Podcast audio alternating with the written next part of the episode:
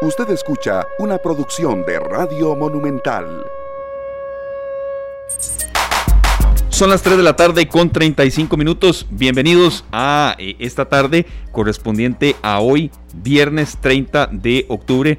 Estamos eh, cerrando semana muy complacidos precisamente eh, con todos ustedes de que estén con nosotros en el perfil de Facebook Live en Canal 2 Costa Rica. Muchas gracias por su compañía. Gracias también a todas las personas que ya se están incorporando también en los 93.5 FM y también a las personas que eh, mm, ya están con nosotros también participando y también precisamente partícipes de los contenidos que tendremos para esta tarde correspondiente a hoy. Hoy es un día especial que nosotros queremos pues dividirlo en tres bloques temáticos. Vamos a hablar de una celebración que em, de verdad mm, es bueno rescatar, es bueno también tener en cuenta que eh, en ocasiones eh, escuchar a las personas representantes de la cultura costarricense pues son básicamente em, maneras de hacer patria también y también que es bueno tener en cuenta que no solamente de situaciones pues muy complicadas, muy también eh, difíciles de sobrellevar como lo que hemos estado viviendo este año, bueno, básicamente eh, se da pie para que haya otro tipo de celebraciones también, como es el Día de la Mascarada Tradicional Costarricense, que se celebra eh, mañana 31 de octubre. También hablaremos de la apertura del sector turístico a partir del 1 de noviembre, el próximo domingo que ya se abre totalmente las fronteras para todos los países y que bueno, también tendremos participación de representantes de la Cámara Nacional de Turismo en relación con este tema. Don Sergio Castro, bienvenido a esta tarde. Buenas tardes Esteban, buenas tardes a Glen Montero. Nosotros acá pues eh, felices de tener un programa más esta semana tan llena de, temas distintos, ¿verdad? Y aquí tenemos esto, pues eh, un día muy importante para todos en Costa Rica, que es este precisamente.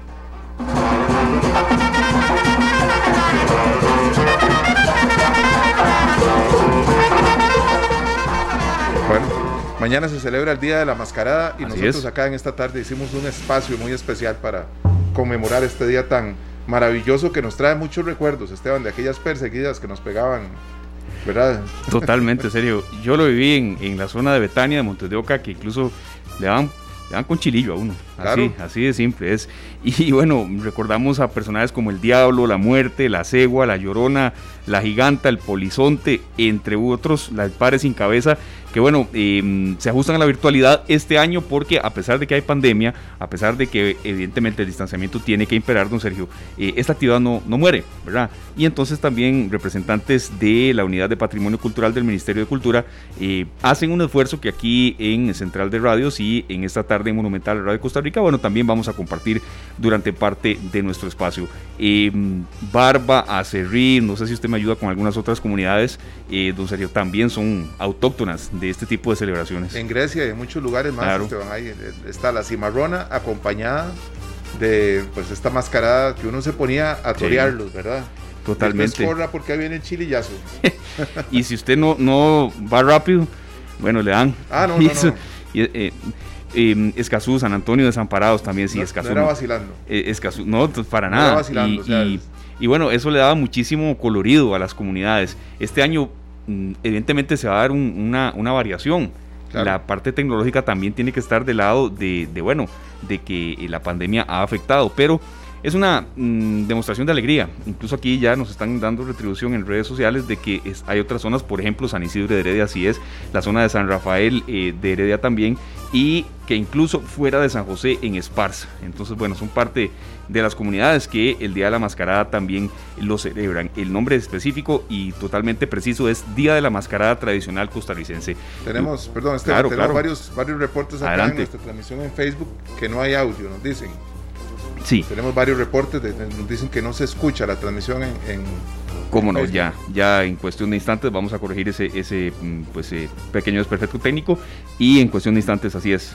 Em, gracias de verdad por ese reporte. Ya en cuestión de instantes lo vamos a estar solucionando acá con nuestros compañeros de Canal 2 Costa Rica, que es el perfil hoy en el que estamos en em, nuestra transmisión en Facebook Live. Bueno, arrancamos entonces con representantes del sector cultura, pero también tendremos, bueno, los que precisamente hacen las máscaras, que son labores de verdad eh, encomiables, que duran mucho tiempo haciéndose y que también llenas de colorido a una sociedad que también necesita este tipo de espacios. Está con nosotros, don Sergio, en primer término, doña Dayana Morales, arqueóloga y antropóloga de la Unidad de Patrimonio Cultural Inmaterial del Centro de Patrimonio del Ministerio de Cultura. Doña Dayana, muy buenas tardes. Gracias de verdad por formar parte eh, de esta tarde hoy y también por rescatar eh, una celebración que eh, nos, nos hace mm, también digerir un poco el, duro momento que estamos atravesando, pero que también es bueno rescatar este tipo de tradiciones que, imperan en Costa Rica a pesar del paso de las generaciones. Bienvenida, doña Dayana. Muchísimas gracias, ¿no? Nosotros súper encantados.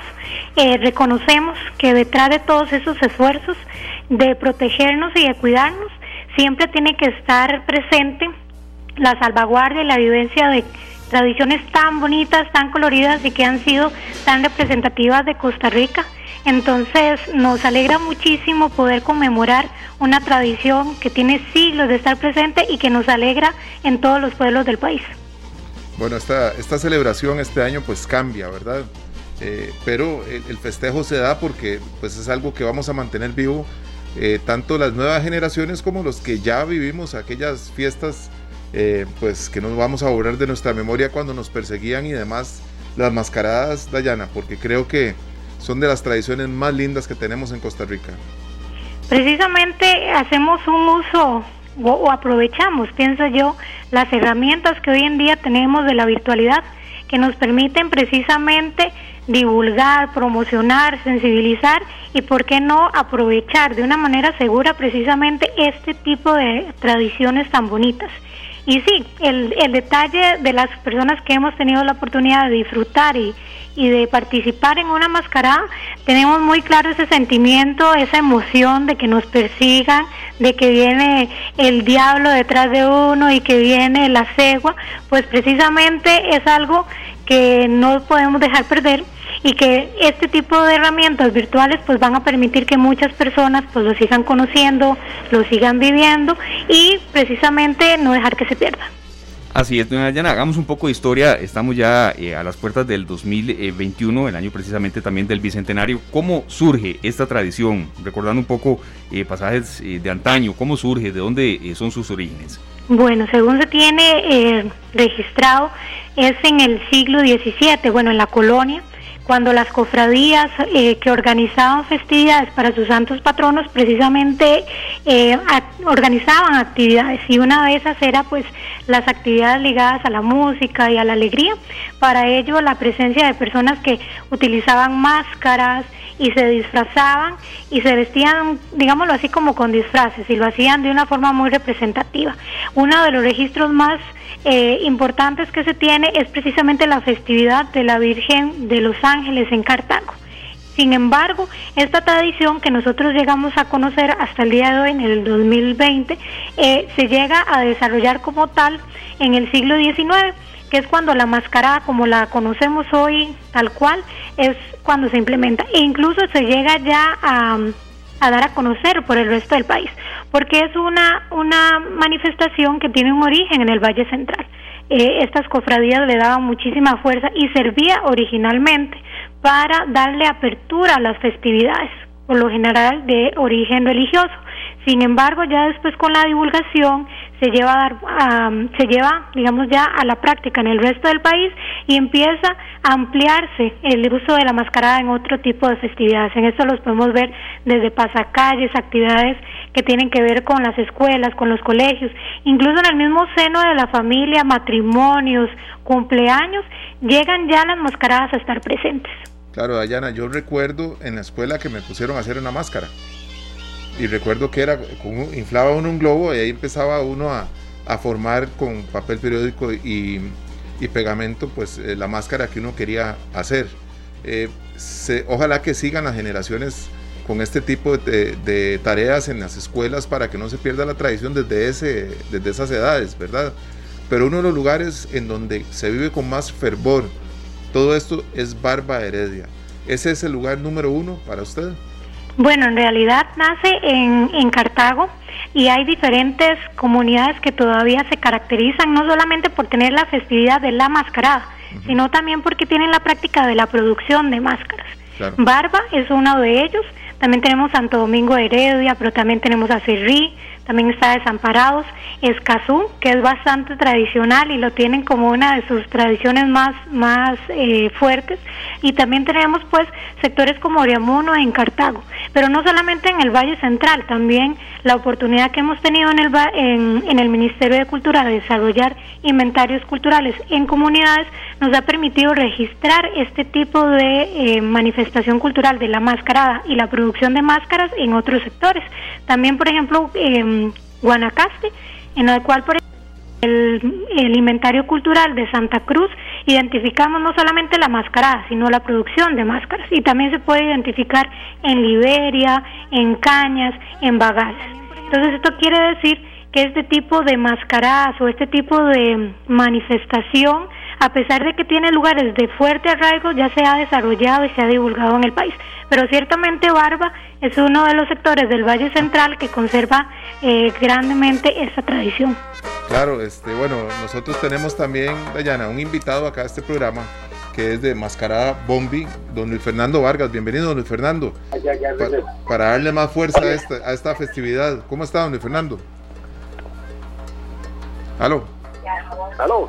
Buenas, don Fernando, bienvenido. Estamos con Dayana Morales, arqueóloga y antropóloga de la Unidad de Patrimonio Cultural Inmaterial del Centro de Patrimonio del Ministerio de Cultura. Entre ella y usted vamos a darle mucho color a este programa de esta tarde con las mascaradas. Bienvenido. Muchas gracias, don Aarón, este, y buenas tardes a todos los eh, radioescuchas eh, a Glencito en, Control Master y a todos los, los que nos están escuchando, ¿verdad? Así es que aquí estamos para servirles en lo que les pueda ayudar con demasiadísimo gusto. Por supuesto, Luis Fernando. Dicen que, que bueno, eh, decir Luis Fernando Vargas eh, no es mucho, muy conocido allá en Barba, pero si se le dice bombillo ya todo el mundo sabe hasta dónde vive. y, esa, es otra cosa, sí. Sí, y eso es parte de, de, la identidad costarricense, que no se puede perder en un año incluso tan difícil como este, don Luis. Em, ¿Qué representa para usted porque serio, hacer una máscara no es algo sencillo, ¿verdad? Y en ocasiones quedan tan iguales a quien a veces eh, representan que suponemos debe ser una labor pues muy difícil y que en ocasiones eh, yo diría no es que no se valora, porque mira que la gente agradece mucho esos espacios, pero que no se recuerda lo, lo, difícil que es un trabajo de ese tipo. Claro que sí, don Luis Fernando, yo me imagino que usted le han encargado máscaras. Para sí, claro. ¿Cuál es la máscara que más ha vendido usted? Eh, bueno, en mi, parte, digamos, de mi parte, lo que yo más vendo son diablitos. Vieras que a mí, sí, los diablitos me los piden demasiado y es algo muy particular mío, digamos. Lo que me identifica son que yo todos los diablos los trabajo con cuernos de res. Ah. ah Entonces, este, eso es lo que a mí me identifica, ¿verdad? Y eh, son las más, más las máscaras que más más vendo y lo que son las leyendas. El cadejos que la cegua que la llorona verdad son cosas muy muy muy autóctonas de, del pueblo digamos de Costa Rica verdad y, y, esas son las que máscaras que más más más pide la gente. El, el padre sin cabeza por ahí podemos incluirlo también don Luis. Es, es correcto el padre sin cabeza y todo todo la e inclusive más bien hace poco tuve que hacer una que, que no conocía, sinceramente le digo, y en mi, en mi trayectoria no la conocía, que es La Mona, que es una leyenda de Guanacaste, ¿verdad? Ah, eh, pero es algo que yo no conocía, entonces me mandaron más o menos un boceto de lo que era, la, lo que decían ellos que era la mona, ¿verdad? Y, me tocó hacer la, la famosa mona de, de Guanacaste, y ya después eh, investigando y a hablando con gente de allá, entonces ya me, contaron cómo es la leyenda de la, de la famosa mona. Sí, vea, y, vea, que, vea como aquí aprendemos todos. Este, em, don Luis, la mona de Guanacaste se dice que en las oscuras noches, cuando se acerca la medianoche y Guanacaste duerme bajo la luna llena, se cuenta que muchos años atrás, quizás de tiempos coloniales, una guapa mujer fue transformada en mona por una bruja. Ahí nació esa máscara que usted tuvo que hacer, don Luis. Ve cómo... que todos los días se aprende algo nuevo. Y más en esto, en esto todos, todos los días se aprende. Nunca, nunca uno deja de aprender. Es algo muy, muy, muy bonito, ¿vieras? Claro que sí. Este, vamos a ver si, doña Dayana, si usted ha ido a, las fiestas, eh, digamos, las fiestas patronales de muchos pueblos, aparece aquella casa donde dice, mírela cómo se transforma. Además, seguramente la que se transforma es esa mona eh, de Guanacaste, ¿verdad? bueno, tal vez sería una forma interesante de poder relacionarla. Ciertamente la mona es una leyenda muy propia de Guanacaste y no me extraña que hayan hecho la relación de la mona y las la construcción de las de las máscaras, porque muchas de estas máscaras precisamente representan personajes de leyendas, personajes que lo que tienen, digamos, en sí es una enseñanza hacia la persona, digamos en este caso la mona es un es un ser que lo que busca precisamente es eh, asustar y hacer que las personas, en este caso los hombres, pues se porten bien. Igual sería la cegua para el, Valle Central y otros sectores. Pero precisamente la, la noción de leyenda siempre está asociado muy fuertemente con los personajes típicos de las mascaradas. Así es. Una consulta, este, doña Dayana, y ya vamos con don Luis Fernando, que por cierto también está en un conversatorio. Mm, ese ha sido el viraje que ha habido este año la celebración virtual del Día de la Mascarada Tradicional Costarricense. Entonces, doña Dayana, mm, ¿cómo ha virado para este año? Sabemos que no puede haber esas manifestaciones que aquí Sergio nos ilustraba muy bien cuando perseguían a alguien con chilillo y, era de verdad algo, algo muy, muy lindo de las comunidades y que evidentemente por este año no se, no se puede dar. Eh, ¿Cómo se rescatará esta tradición en materia de celebraciones teniendo en cuenta el tema del distanciamiento y demás, ¿verdad? Para, aquí no, jamás lo que estamos haciendo es un llamado para promover eh, de respeto a burbujas y demás. Si hemos venido seis meses o más todavía diciendo pues que respetemos para no tener casos de coronavirus. Entonces un poco en la coyuntura actual, doña Dayana. Sí, básicamente se ha establecido una gran oferta de em, actividades que se van a, digamos, a permitir a las personas que disfruten, que conozcan mediante las plataformas virtuales. Em, se han organizado conciertos, se han organizado conversatorios, inclusive talleres en los cuales los mismos mascareros, portadores de tradición, van a poder explicarles a las personas cómo desarrollar una máscara, cuál ha sido su origen, cómo ha ido evolucionando. Entonces la idea de que nos quedemos en casa pero podamos disfrutar y podamos aún eh, ser parte de esta tradición es posible mediante las plataformas virtuales que se están estableciendo.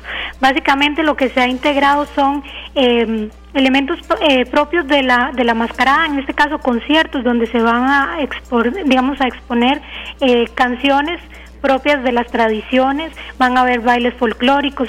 Entonces, la idea es que las personas, las familias, dentro de sus burbujas puedan participar y disfrutar de esta hermosa tradición eh, y desde la comodidad de su casa y con toda la seguridad que permite, permite estar precisamente en, en la casa.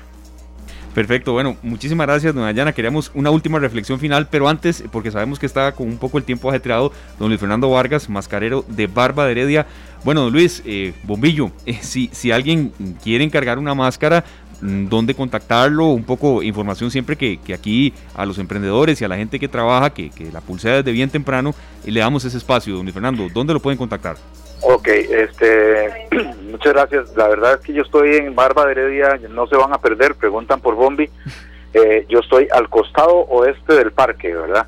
Eh, mi número de teléfono es 8848-9092. Y también tengo el Face que aparece como Mascarada Tradicional Bombi.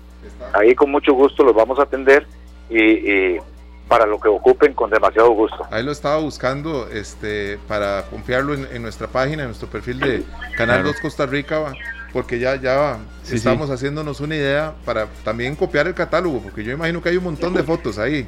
Sí. Imagínate la cantidad de máscaras que tengo yo de haber hecho, son 52 años de estar en esto. Sí. Y ya yo perdí la cuenta de cuántas máscaras he logrado hacer. Vea, tenemos una consulta de cierre que nos formulan por acá. Eh, don Luis, por último, sabemos que ya va a entrar a otro conversatorio. Eh, cuando este año no se va a dar, sabemos que hasta puede haber cierta melancolía por el año que hemos vivido, tan duro para todos, para el sector artístico y cultural también, don Luis. Pero cuando en anteriores ocasiones usted ve que su máscara pues anda bailando ahí por todo lado, le da esa alegría al pueblo y le da también la identidad costarricense, eh, ¿qué sienten ustedes como, como creadores de las máscaras que sabemos no es nada fácil hacerlas? Es algo de lo más lindo que puede haber este, ver las máscaras, eh, ver a los niños disfrutando y toda la cuestión. Mira qué cosa más linda es eso. Eh, don Aarón, este, lamento es que necesito entrar al, conversatorio. Por supuesto. Este, en otra ocasión o cuando gusten me pueden visitar o, me llaman y hacemos otra entrevista como gusten y yo los atiendo con demasiadísimo gusto. Igualmente, muchas gracias, don Fernando. Con, con mucho gusto. Muchas gracias, Bombi. Bueno, con gusto. suerte, suerte para usted desde Barba Heredia, de verdad, muchas gracias. Y para todos los mascareros, queremos tener la representación pues, de ellos también, no solamente pues hablar con, autoridades eh, específicas del Ministerio de Cultura.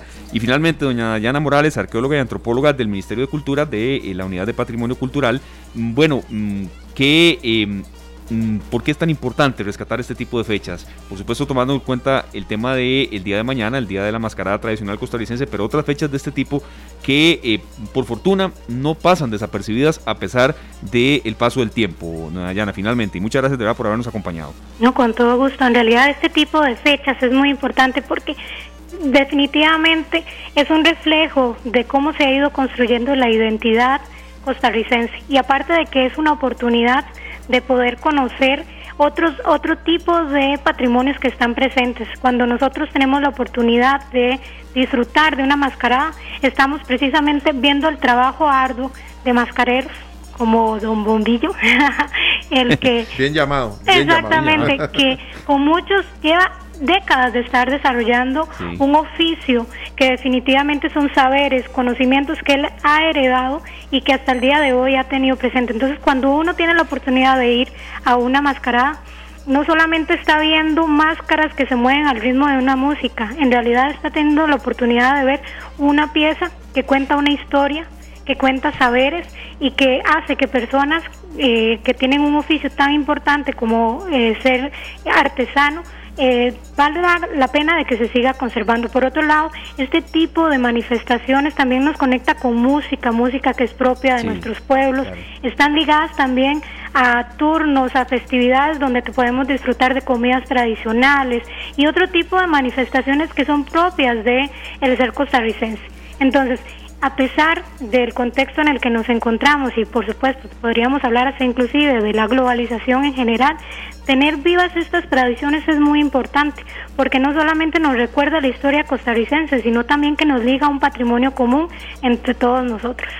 Claro, este, nosotros esperamos que estas tradiciones tomen más fuerza cada vez, ¿verdad? Este año pues es, es un año muy distinto a todos, pero vendrán otras fechas para celebrar y celebrar con toda la gente de los pueblos en la calle como son estas tradiciones, doña, Dayana. Claro, más bien para recordarles que pueden visitar el Facebook y la página del Ministerio de Cultura y Juventud, en donde está eh, la lista de todas las actividades que van a tener cabida el día de mañana, eh, sábado 31 de octubre eh, para que las personas puedan accesar. Muchas de ellas son organizadas por diferentes municipalidades alrededor del país, pero que a pesar de ser organizadas, qué sé yo, en Barba o en Escazú, le permite a cualquier persona en cualquier parte del país poder conectarse y vivir la tradición. ¿Y cuál es la página donde podría la gente ver esta, esta, toda esta agenda? Sería en la página del Ministerio de Cultura y Juventud. Ahí está la, la pestaña de sala de prensa y también en el Facebook del Ministerio de Cultura y Juventud. Perfecto, que es www.mcj.go.cr. Exactamente. Muchísimas gracias, doña Yana, de verdad, por, por hacer un poco de em, recordatorio de, de, jornadas que no pueden pasar desapercibidas a pesar de, un año de pandemia. Esperemos el año que viene volver a, a ver esas en, en Barba, en Pérez Celedón, en San Isidro Heredia, Desamparados y una lista eh, de verdad muy larga de, comunidades. A ustedes, más bien muchísimas gracias y estamos para servirles. Igualmente, muchas gracias. Bueno, muchísimas gracias de verdad tanto a Ayana como a la gente que nos ha dejado aquí eh, recordatorio de zonas donde esto se da, ¿verdad? Porque sabemos, no, no diríamos, don serio, que es una especie como de rivalidad, no, pero si la gente de Pérez León que nos estaba escuchando, bueno, aquí se manifestó, de Esparza también, San Isidro de Heredia, San Antonio de Desamparados, es, ¿cómo, vamos a dejar, vamos a dejar fuera Escazú, ¿verdad? yo, yo, no creo que sea un tema de rivalidad, pero debe ser interesante cuando un estilo se quiere imponer ante el otro, que dice, bueno, el estilo de Escazú, como pasa también con los carreteros, ¿verdad? Los que están eh, los que pintan las carretas, sí. ¿verdad? Que hay diferentes estilos que marcan la zona donde fue pintada. Sí, claro, y, eso quizá varía de comunidad en comunidad. Yo viví esta tradición eh, en Betania, en Montes de Oca, y, si usted no corre le dan, ¿verdad?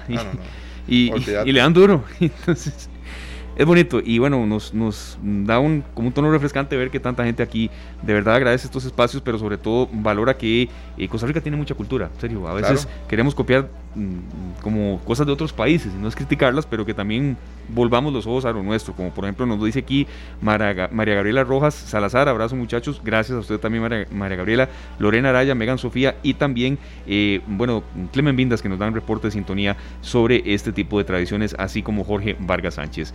Eh, bueno, cumplimos, recordemos que esto será mañana, ¿verdad? Serio, es eh, mañana 31 de octubre y aprovechar las ventanas virtuales para tener un poco también de, de un fin de semana diferente. Por supuesto, Esteban, ojalá que mañana sea un día en el que podamos celebrar dentro de lo que podemos estas fechas. Así es. Y a cuidarnos, perdón, sí, claro que, sí. es un día también que coincide con la noche de, brujas que se celebra Halloween, entonces a tener mucho cuidado con esa celebración por el tema del COVID-19. Totalmente de acuerdo, serio, porque, bueno, de nuevo los casos están hacia el alza, ya vienen nuestros compañeros de Noticia Monumental con el reporte de estas y otras informaciones en desarrollo, tenemos también otra agenda eh, para cubrir eh, de temas durante el resto de nuestro espacio de hoy, pero aquí lo que no estamos haciendo en ningún momento, serio, es llamar a, a, celebraciones de este tipo, ¿verdad? A romper burbujas o hacer conglomeraciones, para nada pero sí eh, recordar que, bueno, estas celebraciones por este año viraron de esta manera virtual, pero siempre es bueno recordarlas. Claro que Así es. Son las 4 de la tarde con un minuto. Gracias eh, de verdad por estar con nosotros. Cerramos semana, pero con mucha ilusión de em, el deber cumplido en distintos temas y no se vaya porque tenemos todavía mucha agenda para compartir con todos ustedes en esta tarde. Información útil para decisiones inteligentes. Esta tarde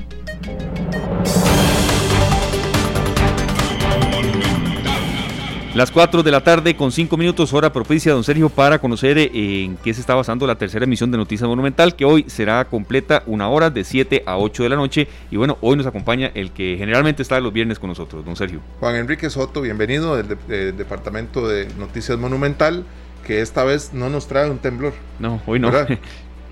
¿Qué tal compañeros? ¿Cómo les va? Muy buenas tardes. No, no les traigo temblor ni tampoco traigo ningún huracán. Lo que sí traigo es que ya está actualizada la lista de valores eh, fiscales de los vehículos automotores. Recordemos que se estaba a la espera de específicamente esta lista porque es con la que se calcula el, el pago del marchamo 2021. Hace pocos minutos confirmamos entonces con el Ministerio de Hacienda que en el diario oficial La Caseta se ha publicado eh, el valor fiscal de los vehículos, son cuatro tomos. Estos cuatro tomos abarcan todos los tipos de vehículos que tienen que actualizar su valor fiscal y ya ha sido publicado en el diario oficial La Gaceta. Bueno, esto luego de que el presidente de la República, Carlos Alvarado, haya firmado la ley para eh, reducir hasta un 50% el pago del marchamo 2021. Vamos a escuchar al ministro de Hacienda, Elian Villegas, quien acaba de conversar con nosotros hace pocos minutos, hablándonos precisamente de esta actualización de los valores fiscales que se realizó esta tarde por medio del diario oficial La Gaceta. Esta tarde. Sí, la lista que se publica hoy es la lista oficial ya de, de actualización de valores de vehículos y viene a cumplir con la obligación legal que tiene el Ministerio de Hacienda de actualizar el valor del parque vehicular en forma previa a cobrar el derecho de circulación, en este caso del año 2021.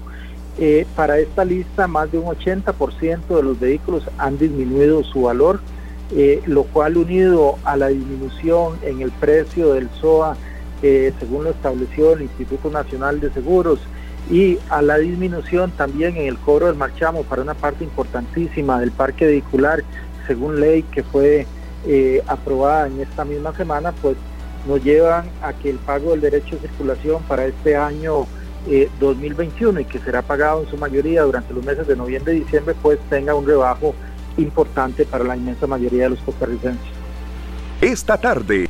Bien, era el ministro de Hacienda, Elian Villegas, que comentaba pues esta información que estábamos comentándoles compañeros, de que ya fue publicado en el diario oficial la Gaceta la lista actualizada de los valores fiscales de los vehículos con la que se calculará el cobro del marchamo 2021 que tendrá una rebaja, ya escuchábamos entonces, en su porcentaje. Hacemos un repaso de eh, los datos actualizados de COVID-19 para cambiar de tema. 1.296 casos nuevos se confirmaron en las últimas 24 horas, 275 por nexo epidemiológico y 1.021 por prueba PCR de laboratorio.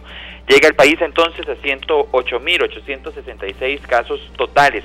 Además, 66.202 personas se han recuperado de esta enfermedad, 452 se encuentran hospitalizadas, 186 de ellas en una unidad de cuidados intensivos. 14 personas han perdido la vida en las últimas 24 horas a causa del coronavirus. 1.371 es la cifra total de muertes a las que llega Costa Rica desde el inicio de la pandemia. Otra información que está en este momento en desarrollo, compañeros, es que se está realizando la mesa de diálogo multisectorial virtual que está llevando a cabo el gobierno, pues para definir cuál va a ser la mecánica de trabajo, la agenda de trabajo y eh, escuchar los aportes que den los sectores luego de haber consultado los temas con sus bases. Hasta el momento, pues hemos estado escuchando toda esta mesa de diálogo multisectorial virtual y la discusión se ha basado en si las próximas reuniones tienen que ser virtuales o presenciales. Esto en el marco, por supuesto, ustedes y yo y todos los que nos escuchan sabemos la crisis que está atravesando el país y en este momento la mesa de diálogo multisectorial se enfrasca en una discusión de que si tienen que hacer reuniones virtuales, presenciales, mixtas o híbridas. Bueno, en esto ha resultado. Esperemos que avance en las próximas horas esta mesa de diálogo multisectorial, entre otras informaciones eh, que estaremos compartiendo con ustedes. Muy importante, en conferencia de prensa las autoridades alertaron para este fin de semana no guarden la sombrilla ni el paraguas y yo no sé Esteban y Sergio si ustedes utilizan capa pero este fin de semana será eh, un fin de semana que podría ser de temporal, ya que se está previendo la Comisión Nacional de Emergencias y también el Instituto Meteorológico Nacional la entrada de una onda tropical que podría ser un ciclón tropical que eh, cause un efecto indirecto en el país. Es por eso que las autoridades están emitiendo alertas amarillas prácticamente que en todo el país, solamente el Caribe de nuestro país está en alerta verde por un aumento en las lluvias. Esta y otras informaciones las estaremos ampliando, compañeros, en nuestra tercera emisión de Noticias Monumental, ya lo decían ustedes, a las 7 de la noche. Muchas gracias, Juan Enrique Soto, del equipo de Noticias Monumental, por este adelanto. 7 en punto de la noche, todas estas informaciones. Y sí, mm, muy importante el tema de que, eh, mm, aunque han habido algunas tardes, de verdad, que la gente incluso está preguntando que si ya entró la estación seca, no, eso no es así, en serio. No, no. Y para nada. Y, incluso se preveía que, mm, se preveía que podía incluso superar y las los primeros dos semanas de noviembre la estación lluviosa. Entonces no cantemos victoria todavía. Bueno, y los que tenemos la oportunidad de acarrear un paraguas, pues eh, hagámoslo. Si, si no tenemos vehículo y podemos andar un paraguas pequeño en el salveque o en el bulto donde acostumbremos llevar ciertas cosas, llevémoslo siempre. Sí. ¿Verdad? Es mejor que ande ahí, ¿verdad? No tenemos que andarlo en la mano siempre, pero si podemos ponerlo en algún lugar donde podamos cargarlo siempre, Esteban, porque ha, llovido en diciembre. Claro, y, y ah, sí, y en ocasiones en diciembre se vienen esos frentes fríos que lo que menos recordamos son aquellas tardes veraniegas, ¿verdad? Entonces, sí, no, no cantar victoria en cuanto a eso. Y muy rápidamente, antes de ingresar con nuestro nuevo invitado, don Sergio, tener en cuenta que uno lo que no quiere es eh, cansar, alarmar y demás, pero informaciones que vienen en, prensa internacional, en agencias de noticias internacionales, específicamente en Infobae y en AFP también, eh, dan cuenta de que la Unión Europea superó ya los 10 millones de casos positivos de coronavirus mientras se multiplican las restricciones para contener el virus. La segunda ola está golpeando al mundo de manera aún más dura que la primera. Bélgica anunció un endurecimiento de medidas durante al menos seis semanas. Francia, Alemania, Bélgica, Italia, España y también Portugal son algunos de estos países. Entonces, bueno, lo que no queremos es eh, cansar a la gente, serio, pero sí entender que viene un fin de semana en el que hay clásico, ¿verdad? Sabemos que, es un tema de conversación, hay clásico, hay ya... Eh, eh, Las fiestas de Halloween. Usted lo ha dicho. El, bueno, el propio tema de la mascarada, que lo, que menos queremos es que la gente, sí, que la gente eh, y respete burbujas. Hay ya compras de fin de año que lentamente, pues poco a poco se empiezan a hacer. Y también no sería usted el fin de semana de, de pago, ¿verdad? Claro, claro, no, todo se junta, ¿verdad? Así es que eh, a tener mucho cuidado, vea que estos países nos muestran cómo de un pronto a otro el poder disfrutar de todas las libertades que vuelve a tener los países en sí pues nos ponen en riesgo, en un riesgo muy grande, porque esas siguientes olas parecen ser más violentas. Sí, y es lo que no queremos, eh, de verdad, eh, incluso tomando en cuenta eh, ya el, cansancio y el, em, todo el, trajín que ha tenido el personal médico de nuestro país y por supuesto que del mundo entero. Son las 4 de la tarde con 13 minutos, bueno, en abril de 1949 y dicho sea de paso también en aras de transformación tecnológica de una institución que ha tratado de em, estar a la vanguardia en cuanto a avances tecnológicos, pero también adaptarse a nuevas realidades, el Instituto Costarricense de Electricidad, que repetimos su fundación en abril de 1949, ha tenido un, rol en serio preponderante en, en el marco de pandemia digitalizar muchos servicios y también estar a la vanguardia para no quedarse atrás en un año tan complicado como este. Claro que sí, bueno, y la tecnología que ha sido ¿verdad? nuestro aliado primordial para poder estar en contacto con toda nuestra familia y demás, ¿verdad? Para desarrollar teletrabajo, pero también para hacer llamadas de emergencia, ¿verdad? Es por eso que hacemos un contacto con don John Molina, quien es gerente de transformación tecnológica del Instituto Costarricense de Electricidad. Don John, buenas tardes. Bienvenido acá a los micrófonos de Monumental, a Radio de Costa Rica. Y bueno, em, es una nueva realidad la que estamos viviendo. Queremos también enlazar eh, con una institución a la vanguardia como es el ICE eh, y hemos tenido que adaptarnos para muchas comunicaciones. ¿Cómo ha estado el tema de la transformación tecnológica del ICE en este año, en estos últimos meses y sobre todo eh, teniendo en cuenta que la tecnología es vital para desarrollar desde un trabajo hasta llamadas de emergencia que pueden significar hasta la diferencia entre una vida y una muerte, así de claro. Don John, bienvenido, muy buenas tardes. Buenas tardes, muchas gracias a todos. Buenas tardes para los radio escuchas. Un, un honor que me hayan invitado. Este, miren, la tecnología ha jugado un papel preponderante durante este periodo de pandemia. Ahora que hablaban ustedes de los casos que en la segunda ola, eh, sin duda alguna la tecnología ha, ha apoyado al mundo en, el tema de rastreo y detección del, del virus.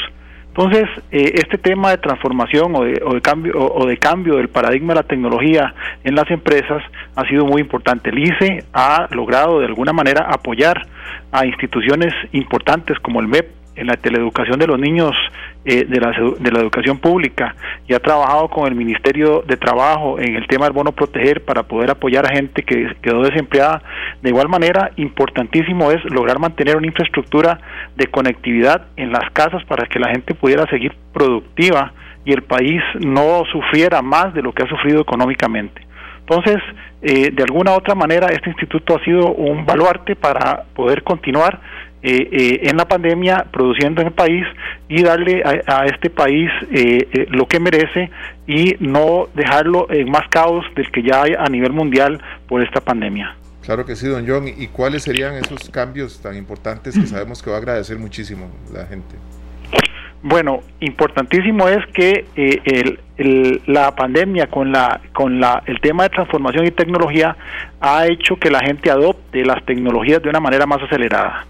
Esto eh, ha provocado, como lo han visto ustedes, que la gente para poder eh, subsistir eh, han de alguna u otra manera usado el teléfono y usado los servicios a través del teléfono para poder eh, traer alimento a su casa, para poder eh, traer medicinas, para poder rastrear las enfermedades, inclusive para que la gente que está en el hospital con alguna enfermedad, algún padecimiento pueda comunicarse a través de videollamada con la gente que está en la casa porque no los dejan llegar al hospital.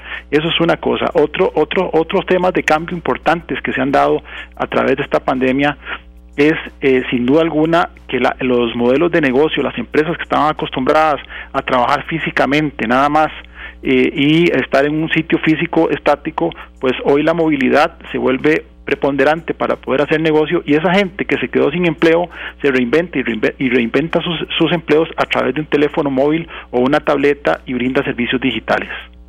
Don John, una consulta eh, esencial en, esto es básicamente que este año ha habido que dar muchas variaciones de eh, maneras de hacer pagos, eh, mm, de trámites. ¿Usted considera que la gente ha ido aprovechando poco a poco la plataforma tecnológica? Sabemos que en ocasiones es difícil, ¿verdad? Incluso porque la gente aprovechaba ciertos pagos para hacer un poco de vida social, para salir de casa, pero este año de verdad hay que, hay que adaptarse. Eh, ¿Aún considera que Costa Rica ha sido lenta en ese esfuerzo que en una gran cantidad de pagos ya uno los puede hacer sin ni siquiera salir de casa, evidentemente, don John?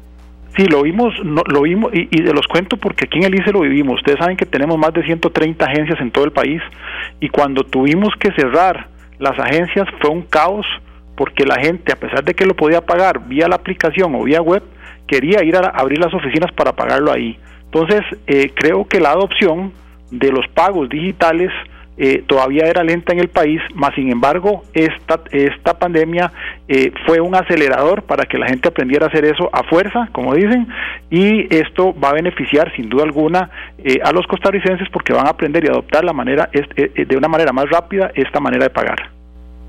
Bueno, muy importante esa digitalización que, que nos trae tantos beneficios, don John, porque a muchos nos ha costado entrar en esa era digital en que los pagos y trámites bancarios y los que tienen que ver con todos estos, trámites con el ICE y demás, eh, poder hacerlos desde la casa, incluso en el trabajo, uno con el celular rapidito está al día en sus cosas, pero qué bueno que ustedes promueven mucho esto para que la gente sepa que el ICE cada vez está más accesible para todos.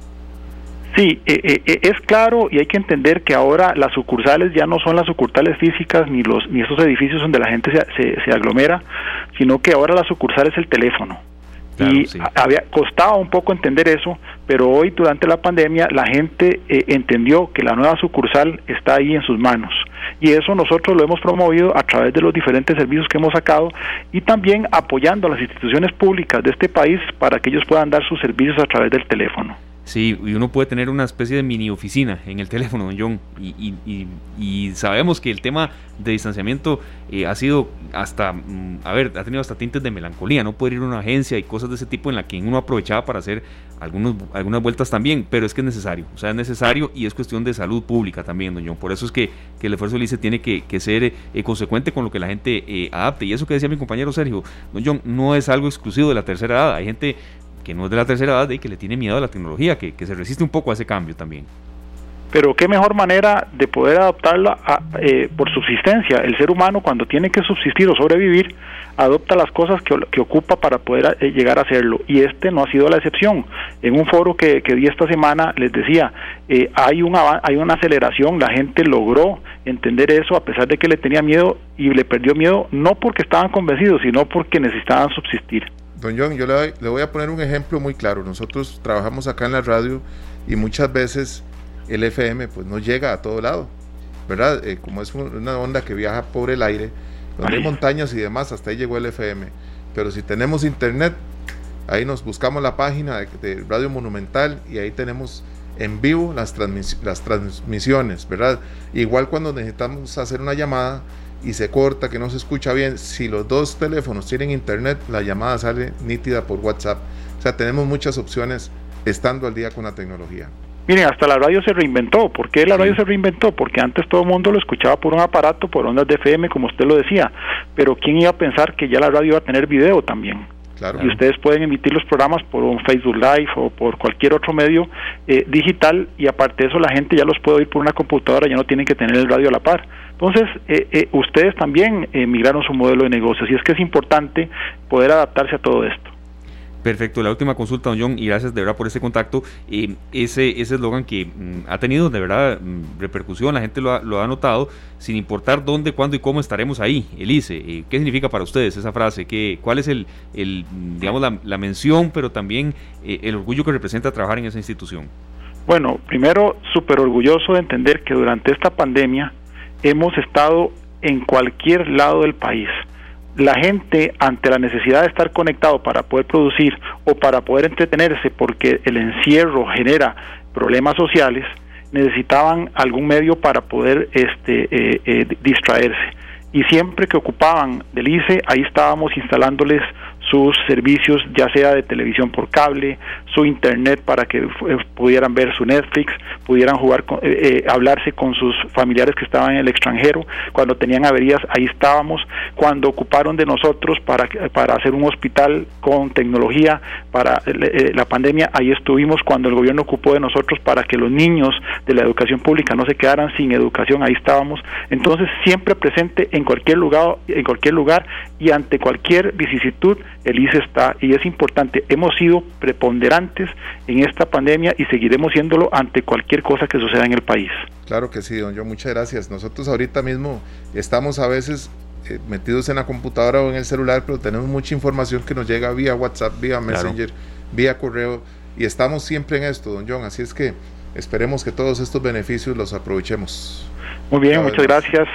Perfecto, bueno, muchas gracias a don John Molina, gerente general de transformación tecnológica del Instituto Costarricense de Electricidad y nosotros instamos, serio, a eso, aprovechar la ventana tecnológica para hacer pagos, para hacer trámites y no rotar sedes, como nos mencionaba este don John cuando se dio el tema así de las 130 agencias de ICE que tuvieron que cerrar, bueno, había quejas y quejas y quejas, entonces ahora ya hay mucha manera de, hacer todos los pagos que uno pueda tener en mente, se pueden hacer eh, vía internet.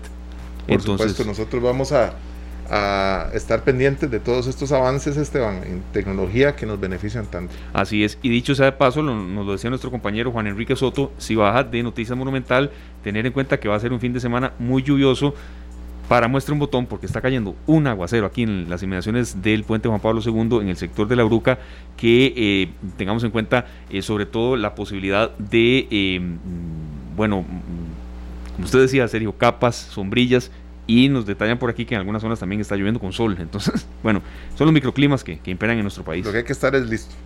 Totalmente. Así es. Y sobre todo a esta hora, porque dicho sea de paso, serio, mm, cuando venía para acá hoy, que traté de venir muy temprano porque, vea, me lo olía. Creo que tampoco hay que ser muy, muy analítico, ¿verdad? Semana de pago, día de pago y la gente ya, pues, eh, em, tratando incluso de escaparse a playas, sitios de recreo y demás, ha, ha sido un día de muchísima congestión vehicular, pero muchísima. Entonces tengamos precaución en carretera porque esos accidentes a esta hora de la tarde, lloviendo, hora pico, viernes de pago, generan un caos. Bueno, y aprovechemos todos los que tenemos la posibilidad de salir a algún lado cuidándonos. Sí, así es. Eh, para intentar eh, tener un cierre de año un poco más positivo en materia de pandemia. Las 4 de la tarde, 25 minutos, nos vamos a una breve pausa comercial y enseguida volvemos con mucho más. Un bloque que de verdad es eh, vital para la reactivación económica de muchos sectores. A partir del primero de noviembre, bueno, se reabren las fronteras para todos los países. Costa Rica abre su frontera aérea a todos los países con algunas limitaciones en cuanto a manera de ingresos. Sí, ¿cuáles son? Vamos a tener a representantes de la Cámara Nacional de Turismo acá en esta tarde para que usted eh, también eh, se entere de otro de los temas importantes y sobre todo de mucha actualidad en esta tarde de viernes.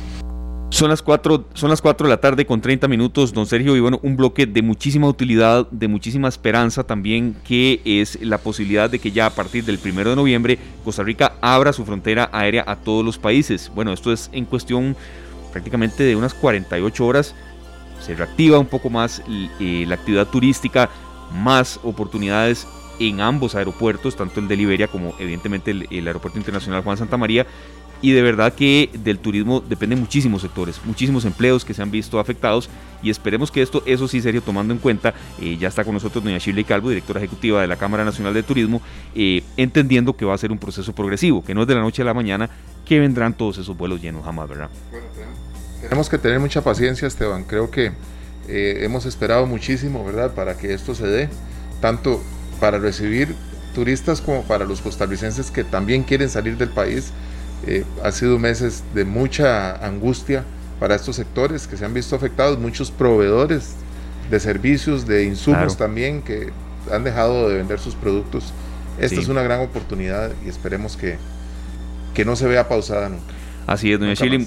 Sí, y que, y que sobre todo entendamos que va a ser este progresivo, serio, que, que esto no, no, no podemos tampoco tirar las campanas al vuelo y que ya el 2, 3, 4 de noviembre vendrán vuelos totalmente llenos, ¿verdad? Claro que sí. Así es, hoy es 30 de octubre y bueno, eh, ¿cómo se prepara este sector, doña Chile? ¿Qué expectativas tienen, eh, tomando en cuenta que sí, el turismo es una fuente de divisas de verdad denominada la industria sin chimeneas, que genera muchísimos empleos, pero que también ha sido muy afectada este año? Bienvenida acá esta tarde Monumental. Bueno, muchas gracias eh, por el espacio. Y bueno, ciertamente estamos muy esperanzados en que a partir de mañana, en donde ya se hace eh, formal la directriz de todos los ministerios que han intervenido en esta apertura, se pueda brindar esa señal como una señal a nivel internacional clara de la disposición del país para poder recibir a personas extranjeras. Ha sido un trabajo muy arduo, hay que recordar que ya estamos cumpliendo ocho meses de que las fronteras estaban cerradas, con algunas eh, aperturas parciales por estados en y algunos países muy, muy limitada, que no nos había representado ni siquiera el 5% de eh, la actividad aérea que se tenía, digamos, en condiciones normales. Nosotros esperamos que con esta apertura, a partir de de mañana este, las aerolíneas vuelvan a programar a Costa Rica, que precisamente por eso era que se necesitaba tomar esa decisión para que las aerolíneas incorporaran dentro de sus itinerarios. Y ustedes lo dicen muy bien, no es un tema inmediato, no es que a partir de mañana vienen los aviones llenos, a partir de mañana se empiezan a generar las reservas de las personas que desean venir probablemente finales de noviembre, diciembre, enero a Costa Rica. Y ahí esperamos eh, recuperar lo que nosotros llamamos, bueno, lo, que hubiese sido la temporada alta, pero estamos con, aunque estamos muy entusiasmados, muy ilusionados, también estamos con mucha cautela, muy cautos porque sabemos que la recuperación no, no va a ser más allá de un 25-30%, ojalá nos equivoquemos, pero ciertamente debemos de entender que la pandemia sigue eh, a nivel mundial y sobre todo en aquellos destinos que son prioritarios para Costa Rica. Vemos como, por ejemplo, en Europa Alemania, eh, Francia, España, está volviendo a confinar a sus ciudadanos y esos son eventualmente potenciales turistas que venían en esta época a Costa Rica. De manera que, aunque se ha dado el paso, que es un paso muy importante, entendemos que a nivel internacional siguen los países lidiando con las complicaciones de la pandemia y eso evidentemente una de las primeras actividades que va a afectar es la actividad aérea y esperamos, bueno, ir midiendo, ¿verdad?, en, en el tiempo y, que el mercado estadounidense, que es el principal mercado, pueda este, pues, brindarnos una cantidad importante de turistas extranjeros para finales de este año. Claro que sí, han sido ocho meses que se cumplen el próximo seis. De hoy en ocho cumplimos seis meses de estar nosotros con este montón de cambios en nuestra rutina, ¿verdad, doña Shirley? Y eh, no, no, nos podemos imaginar las angustias de todos los eh, empleados y todos los colaboradores de las líneas aéreas directamente porque ellos, pues, de un pronto a otro se cerró todo, absolutamente todo. Así es que a toda la gente que está involucrada en el turismo, Esteban, que son muchos, desde el que tiene la microbús que va al aeropuerto y que traslada de hotel a hotel a tantos extranjeros, pues a dar el mejor servicio, a atender cada vez mejor a, los extranjeros, porque ahora más que nunca necesitamos no solo que se queden los días que venían y que los disfruten, sino que regresen y nos recomienden afuera, doña Shirley. Claro, sí, sí, este, eh, ustedes tienen mucha razón en señalar que esto es una industria muy encadenada. Hay que recordar que no es solamente el, el, dueño del hotel el que se beneficia, eh, o el del rentacar, o el, o el que vendió el boleto del avión, sino que aquí hablamos de los guías de turismo, que es un sector súper afectado porque si bien es cierto, hemos buscado reactivar el turismo nacional, normalmente nosotros los costarricenses no somos de contratar guías de turismo porque sabemos cómo llegar a los destinos, ya los conocemos previamente. Entonces ese sector, el sector de transportistas de turismo, que también son un sector muy específico, el sector de restaurantes, evidentemente, los turoperadores. Hay, un, hay una cantidad importantísima. Nosotros hemos calculado que al menos más de 100 mil empleos en el sector turístico se vieron afectados, ya sea con suspensión de contratos, reducción de jornadas o que fueron despedidos. Entonces eso lo que nos lo que nos dice es que ciertamente esto es una industria muy sensible a este tipo de cambios, pero además a la que hay que darle la mano para que se pueda recuperar, porque de ellos dependen muchísimas familias y por supuesto que el turismo nacional es una prioridad en este momento y, también eh, aprovecho para invitar a los costarricenses que cumpliendo con todos los protocolos, porque eso es una cosa muy importante, eh, hay que recordar que el sector turístico se ha preparado, nuestros empresarios están bien comprometidos con el cumplimiento de protocolos y me parece que, que los costarricenses cuando han salido estos fines de semana hacer turismo han hecho mucha conciencia, porque eso nos dicen nuestros empresarios, que la gente llega en sus burbujas familiares, que se cuidan, que tienen cuidado de los niños, que anden siempre con sus mascarillas y demás. De manera que, que esta, este incentivo al sector, al turismo nacional, en donde los empresarios han estado, a pesar de que no han tenido ingresos, eh, y que tienen muy comprometidas sus finanzas, están buscando bajar tarifas para hacerlo accesible para la gente, mientras llegan los turistas extranjeros, este, que, que evidentemente dependerán de muchos otros factores.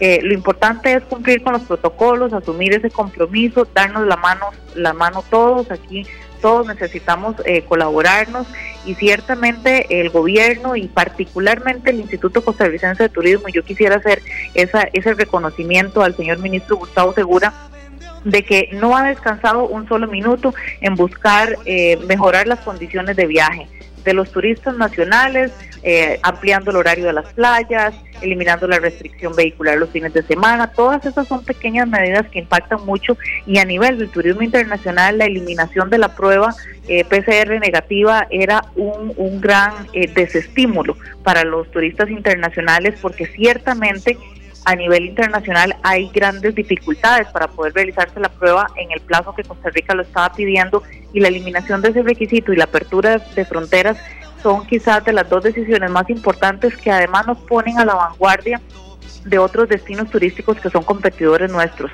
Ahí estamos sacando ventaja y en el aprovechar esa ventaja este, significa que podamos reactivar muchos empleos que tenemos suspendidos. Y, y nuevamente el llamado es a las personas que puedan y quieran y tengan las posibilidades de hacer turismo este, en estos próximos fines de semana que lo realicen en cumplimiento de los protocolos, cuidándose mucho todos y, por supuesto reafirmar el compromiso que desde Canatur nosotros tenemos junto con nuestros empresarios de cuidar a la gente que nos brinda esa oportunidad de poder atenderlos en, un hotel, en un restaurante, en un tour, este, que sepan que estamos preparados para cuidarlos. Perfecto. Doña Chile, hay una consulta que también queríamos hacer. Evidentemente ya a partir del 1 de noviembre se da la, apertura a todos los países, pero ya desde hace eh, semanas anteriores ha habido una apertura eh, progresiva de, muchos destinos a uno le llegan fotos en, cadenas de WhatsApp o, también en chats y demás, y uno las ve eh, en uno que otro pues, viaje que uno muy rápidamente ha podido hacer que de verdad hay playas que están llenas. Flamingo, le pongo un ejemplo, el propio centro de Punta Arenas, el Paseo de los Turistas, eh, eh, se ve y se ve de verdad el comercio cuidándose. ha habido mm, una recuperación, sabemos que quizás cifras muy específicas no se puedan dar, pero eh, después de anteriores aperturas que se dieron, va lentamente caminando un poco, pues moviéndose la rueda del turismo. Sí, ciertamente, vamos a ver, tantos tantos meses de confinamiento le pasan la factura, evidentemente, las personas y las familias y, han buscado hacer principalmente eh, viajes cortos, eh, de fin de semana, máximo de un día para otro. Eh, no, las familias no se están yendo cinco, seis, siete días de vacaciones, sino que de verdad lo que buscan es tener ese espacio de esparcimiento en lugares que, le aseguren el distanciamiento, por eso las playas, por eso este, eh, diferentes actividades al aire libre, que básicamente son la gran mayoría del sector turístico, todas al aire libre, sí se ha generado un movimiento importante, mucha solidaridad de los costarricenses yendo a visitar este pequeños destinos turísticos y eso pues nos, nos llena de mucha alegría. Eh, ciertamente, aunque se estaba generando una actividad interesante, eh, los bloqueos que se generaron hace unas cuantas semanas, ustedes recordarán que, que fueron más de 10 días este, en donde se aprovechaban además los fines de semana las personas que hacían estas manifestaciones para este, bloquear em, rutas que precisamente llevaban a destinos turísticos y eso desincentivó y frenó un poco eh, el, el, movimiento que estaba existiendo. Se hicieron muchas cancelaciones, hubo fines de semana en donde se cayeron en un 60, 70% las o más bien aumentaron en un 60 o 70% las cancelaciones de las pocas reservas que existían en ese momento, precisamente por, por eso. Entonces, de nuevo, esta industria es y esta actividad es muy sensible a ese tipo de, de, problemas y, y, por eso es que, de nuevo, nosotros eh, siempre le pedimos a las personas que, que, busquen pensar en que el, el, sector turístico es un sector eh, que tiene muchos rostros detrás y que hay muchas familias que dependen de esto y bueno, nosotros esperamos que ya eh, estando resuelto, esperamos que sí, el tema de, las manifestaciones y de los bloqueos, que eso ya más o menos está en control y que ya este pues eh, estamos terminando eh, la época más lluviosa, que viene un verano, que este la verdad es que el manejo de la pandemia en el país ciertamente nos permite pensar que de cara a diciembre, enero, eh, ya los costarricenses vamos a tener un poco más de confianza, vamos a estar más familiarizados con los protocolos, vamos a, tener algún grado de recuperación económica, vamos a poder salir a vacacionar y por supuesto los, los internacionales que dependerán del nivel de venta de boletos aéreos que puedan generarse a partir de, de la próxima semana. De manera que nosotros estamos entusiasmados, sabemos que nos vamos a recuperar, sabemos que va a ser muy lenta esa recuperación. Eh, nosotros estimamos que para poder volver a los números del 2019, que fue quizás uno de los mejores años en materia de visitación turística nacional e internacional, también con la salida de los costarricenses al exterior, que eso es un, segmento importante también, eh, tardaremos más o menos unos cuatro o cinco años en volver a esos números y, y eso lo decimos con pesar, pero muy conscientes de la responsabilidad que tenemos de que si queremos volver a esos números, este, tenemos que, que, que ser muy exigentes en el tema del cumplimiento de los protocolos, porque esta pandemia y este virus, eh, como ya lo ha dicho la Organización Mundial de la Salud, llegó para quedarse tenemos que empezar a aprender a convivir con el virus y yo creo que, que, eso es una de las lecciones más importantes y en las que el turismo estamos tomándolo con mucha seriedad. Por supuesto, doña Chile, yo quiero hacerle un comentario porque yo he trabajado muchos años en temas de restaurantes y demás, que tenemos que tener presentes los costarricenses. Cuando un extranjero decide venir a Costa Rica, tuvo todo el mundo disponible para viajar y nos escogió a nosotros. Tenemos que ser, eh, vivir con gratitud y atender con gratitud, igual en, los restaurantes y los lugares que nos visiten los extranjeros y los mismos eh, este, turistas costarricenses decidieron entrar al local tuyo cuando llegaron, llegaron a comer a tu restaurante. Tratemos de atenderlos como si fuera el único restaurante en el mundo en su calidad. Y en, y en nuestro país, la gente tiene el mapa del mundo entero a disposición para viajar y escogen Costa Rica. Tenemos que pretender que regresen. Así es, este, Costa Rica presenta condiciones bien particulares eh, para convertirse o para recuperar la, la, el, el, ser un destino predilecto por los turistas, porque de nuevo es un país en donde no solamente nos caracterizamos por el buen servicio que se le brinda a los turistas, sino que somos gente bien educada, bien preparada, que tenemos protocolos, ya el país se ha certificado con el sello de, destino seguro de la Organización Mundial de Viajes eh, y Turismo, de manera que eso nos hacia el mundo nos nos nos muestra muy bien y además que mm, Costa Rica no es un destino de turismo de masas. Aquí más bien por el contrario son este, los pequeños hoteles este, que, que tienen actividades muy exclusivas, que no son grandes aglomeraciones y eso justamente es lo que va a buscar el nuevo turista, eh, no, no andar en lugares tan conglomerados que lo pongan en riesgo y más bien sentir la tranquilidad de que puede ir caminando por un bosque, que puede estar en una playa eh, de muchos kilómetros de extensión, que puede realizar ese tipo de actividades este, sin confinamiento y sin, y sin este, muchísima aglomeración de personas, eh, consideramos que eso van a ser ventajas que vamos a tener y que tenemos que saber aprovecharlas bien, pero eso se complementa con un buen servicio al cliente y usted tiene toda la razón y ahí es en donde todos tenemos que comprometernos todos los días porque esto no es por unos meses y, de aquí a diciembre ya nos relajamos y dejamos de usar las mascarillas y dejamos de lavarnos las manos, no, esto ya es una cosa que tenemos que incorporar a nuestra normalidad y, y mientras nos comprometamos todos, eh, todos vamos a salir adelante y sobre todo la industria del turismo. Perfecto, muchísimas gracias doña Shirley por habernos acompañado. Sabemos que está pues también en, plena sesión de, Junta Directiva de la Cámara Nacional del Turismo, pero era, era necesario escucharla eh, en la antesala ya del, del propio domingo. Muy amable, de verdad, muchas gracias. Muchas gracias, muy amable. Buenas tardes. Igualmente, muchas gracias. Así es, bueno, estaremos dándole seguimiento a la reapertura de las fronteras aéreas, don Sergio, y sobre todo pues a la reactivación, pero eso sí, y ella siempre nos da ese tipo de cifras tan específicas que serán años, ¿verdad?, para, para recuperar todo lo que se perdió en un año tan complicado. Pero bueno, estamos nosotros con la mejor disposición, Esteban, no solamente por algo hay que para asistir a los lugares que se reabren, ¿verdad?, sino para promover a toda la gente que nos ha podido contactar y con los que hemos podido tener un contacto para promover la reapertura de todos estos lugares y, tomar en cuenta esto, es una nueva oportunidad. Sí, somos aliados de ellos también, tiene toda la razón Sergio. Son las 4 de la tarde con 45 minutos, nos vamos a nuestra última pausa comercial y al volver el bloque de buenas noticias, que no lo vamos a dejar jamás de lado y mucho menos un viernes, no Sergio, porque también tiene el ribetes navideños, así es que los dejamos ahí con una pequeña incógnita y ya venimos con ese bloque que, que siempre nos motiva mucho. Claro que sí. ¿Saben de dónde vengo yo? Pues yo les voy a contar una tierra chiquitita que se llama Costa Rica en América Central.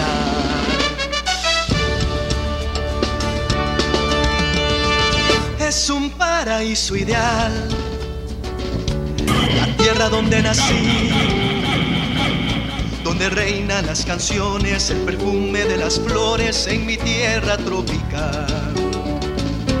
Y la gente cuando mira despierta una ilusión. Y por eso recomiendo visitar mi Costa Rica para vivir esa emoción. Información útil para decisiones inteligentes. Esta tarde, el mundo del deporte con el sello inconfundible de Tano Pandolfo. La opinión, contacto telefónico con nuestros oyentes y la serenata.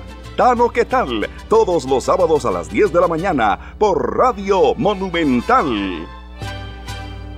Es tiempo de hacer una pausa en la programación. En honor a más de mil costarricenses que han perdido su vida por causa del coronavirus. Mamás, papás, abuelas, tíos, hijos. Cada una, un libro lleno de historias y personas una dolorosa cicatriz en el corazón de nuestra nación. En honor a cada una de esas víctimas y a sus familias, cuidémonos y saquemos a Costa Rica adelante. Un mensaje de Central de Radios.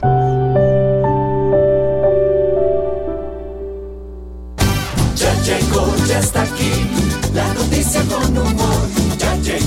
Está aquí. Llegó Normal y su clan.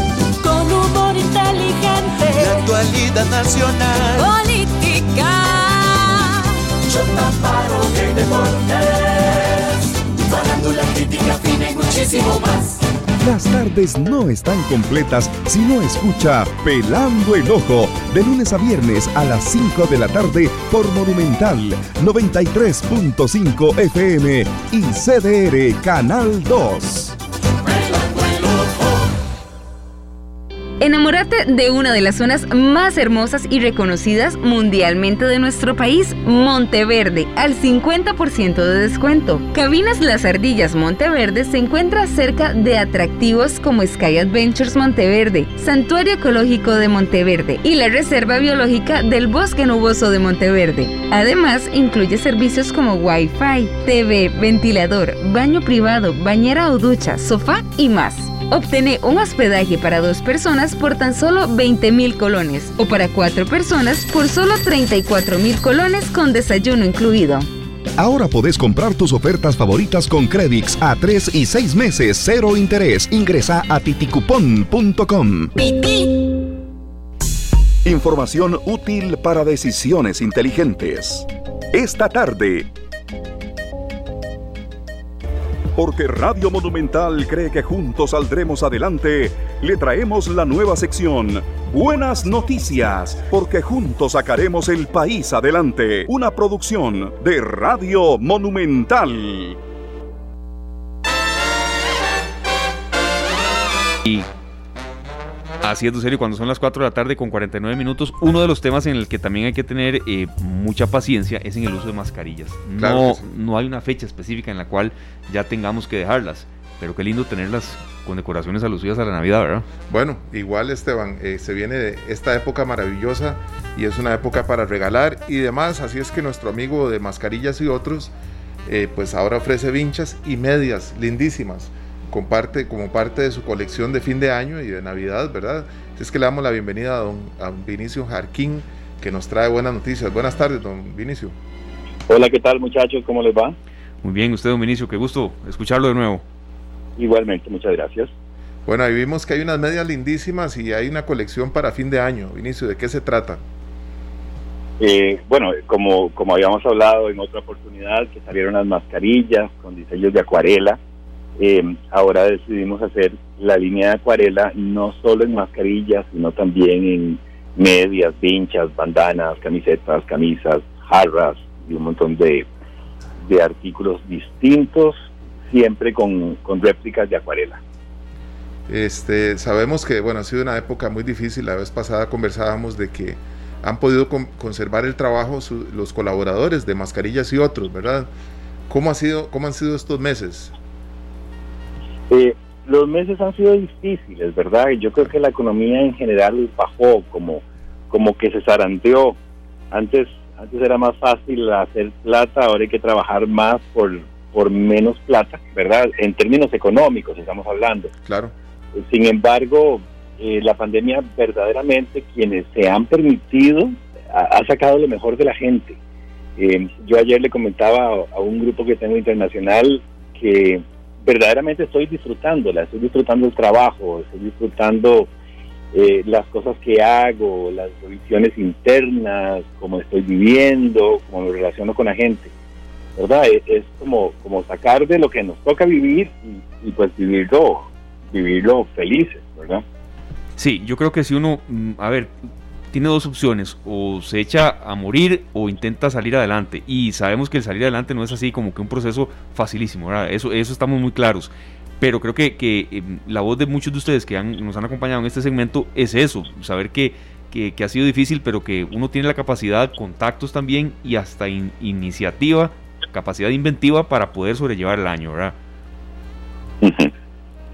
Sí, yo, bueno, nosotros tenemos la mascarilla, yo soy diseñador y tengo un taller textil, pero más que eso, eh, por- porque es- de eso vivo, ¿verdad? Pero más que eso soy acuarelista y usualmente pinto acuarelas para regalar para obras de beneficencia, entonces uniendo el diseñador con el acuarelista, con el escritor, eh, con coach de vida, entonces cada prenda va como, como con un yo integral, aunque suene mal decirlo, ¿verdad? Entonces las mascarillas son eh, bien diseñadas, de excelente calidad, con siete certificaciones, además llevan acuarelas mías, además todas cuentan una historia. Em, yo he, pues he viajado un poco y entonces en, los viajes tengo experiencias y muchas de las acuarelas reflejan eso, ¿verdad? Experiencias en el Cairo, en, en Nueva Zelanda, o en, en Egipto y cosas así. Y entonces eh, las mascarillas como tal y todo este producto lleva como toda una historia y lleva como una para que la gente tenga esa sensación de solidaridad, de alegría, eh, encuentren la felicidad. Yo creo que eh, hay dos maneras de llevar la pandemia. Una, como estar en la cárcel o como estar en un seminario. Claro. Y de, y de cada uno de nosotros depende después salir o como graduados o como ex convictos. Claro que ¿verdad? sí. Yo tengo, tengo, un par de frases, don Gilbert, eh, don Vinicio. Hay una muy importante que utilizo siempre y siempre lo uso usted de referencia. Es que interesante. Usted hizo una, nos dijo una frase que decía, yo necesito comer pero no tanto. Esa se quedó como un sello, ¿verdad? Que utilizamos de vez en cuando acá. Pero hay otro que veo acá que dice, soy parte del equipo de confección de mascarillas, ayudo a salvar vidas, por eso en cada una pongo mi amor. ¿Qué ha representado esta oportunidad de producir mascarillas ya a nivel personal, don Vinicio? Eh, ha sido un, ejercicio muy bonito con los muchachos. Esa, esa frase que usted me dice, esta última del equipo de mascarillas, está en, en rotulitos en cada una de las máquinas del taller que están involucradas en la confección de mascarillas. ¿Verdad? Los chicos saben que no estamos haciendo pantalones, no estamos haciendo camisas ni camisetas, bueno, sí estamos haciendo, pero cuando están trabajando con mascarillas eh, están trabajando con prendas que ayudan a salvar vidas y que además tienen que ir limpias. Bueno, después pasan por un proceso de limpieza de todos modos aparte, pero que ellos tienen que tratar de mantenerlas limpias, de hacerlas con cariño, de que van a estar en el rostro de alguien, de alguien confía en que nosotros o que esta mascarilla le va a salvar la vida. Entonces, no es jugando, tiene que venir, todo el trabajo y todo el proyecto tiene que venir muy desde adentro. ¿Verdad? No es hacer camisetas, eh, empacarlas y entregarlas y ya está, sino que tiene que eh, tiene que ir con buena vibra, si me explico. Claro que sí. Claro, con, con, buen sentimiento. Perfecto, bueno, de verdad muchísimas gracias Dominicio. Y información de contacto, por último, si la gente quiere encargarlas con toda esta variedad de diseños, ¿dónde lo puede ubicar? En lo más, bueno, está la página que se llama mascarillasyotros.com, que también está en, en Facebook eh, y está en, en la web. También está mi teléfono y el WhatsApp que es 8708 9830. Te lo voy a repetir, 8708 9830. Perfecto. En, en, las redes sociales y en la web pueden ver eh, las fotos. Lo mejor es que me escriban a mí y hablamos paja un rato, ¿verdad? Porque entonces me puede llamar alguien y me dice, ya tengo, las, ya tengo mis mascarillas, pero quiero saber si son buenas. Bueno, hablemos. Y yo le digo cómo hace para revisarlas, eh, cuáles le quedan bien, cómo le quedan bien, qué modelo sacamos, y ahí chateamos un rato. Claro que sí, bueno, ahí 8708-9830, igual ya compartimos en nuestra publicación en Canal 2 Costa Rica eh, la página de mascarillas y otros. muchas gracias. Muy amable, Dominicio, muchas gracias de verdad por haber estado con nosotros. Muchísimas gracias a ustedes, muchos éxitos, un abrazo, se portan bien, no corran, no busquen pleito. Igualmente, gracias. sí, así es. Y bueno, cerramos también con una información de mucha solidaridad en momentos en los que los necesitamos y es serio que debido a una iniciativa denominada Odontólogos Solidarios, el Colegio de Cirujanos Dentistas logró identificar y también brindar apoyo económico a más de 150 profesionales que bueno, se vieron muy afectados por la crisis generada por la pandemia del coronavirus. Este ha sido uno de los sectores más golpeados por las medidas de la emergencia nacional. Muchos odontólogos detallan información que se han visto forzados a dejar sus consultorios, quedando sin ingresos para cubrir bueno, sus necesidades hasta incluso por varios meses y ha habido como una selección de eh, de qué manera darle ayuda participando en un proceso de 243 odontólogos y el 45% se concentró en San José y el restante 55% perteneciente al resto de las seis provincias. Vamos a escuchar eh, rápidamente ya en la parte final de nuestro espacio esta mm, mención de solidaridad del doctor Miguel, Miguel Aguilar, quien es director de este colegio, el Colegio de Cirujanos Dentistas, que bueno, eh, es una parte de solidaridad también con un gremio muy afectado como el de los odontólogos. Esta tarde la iniciativa forma parte del espíritu solidario del Colegio de Cirujanos Dentistas de Costa Rica. El colegio cumple una función social con otros programas que atienden a poblaciones vulnerables, pero en una coyuntura como esta, también dirigimos nuestro apoyo a los colegas esperanzados de que pronto se restablezca la actividad. Muy bien, la solidaridad, las buenas obras y sobre todo el emprendimiento estarán siempre en la mano esta tarde, don Sergio. Nos vamos con, la satisfacción del deber cumplido en una semana muy ajetreada. Claro que sí, bueno, gracias por acompañarnos toda esta semana, gracias a Glenn Montero en los controles y Esteban, feliz fin de semana, nos despedimos con una canción de José Cañas, eh, cantautor costarricense, esto se llama Saben de dónde vengo yo. Así es. Ahí ya está sonando. Que la pase muy bien. Ya está listo todo el elenco de Pelando el Ojo y a las 7 en punto la tercera emisión de Noticias Monumental. Feliz fin de semana para todos. Cuídense mucho. Este programa fue una producción de Radio Monumental.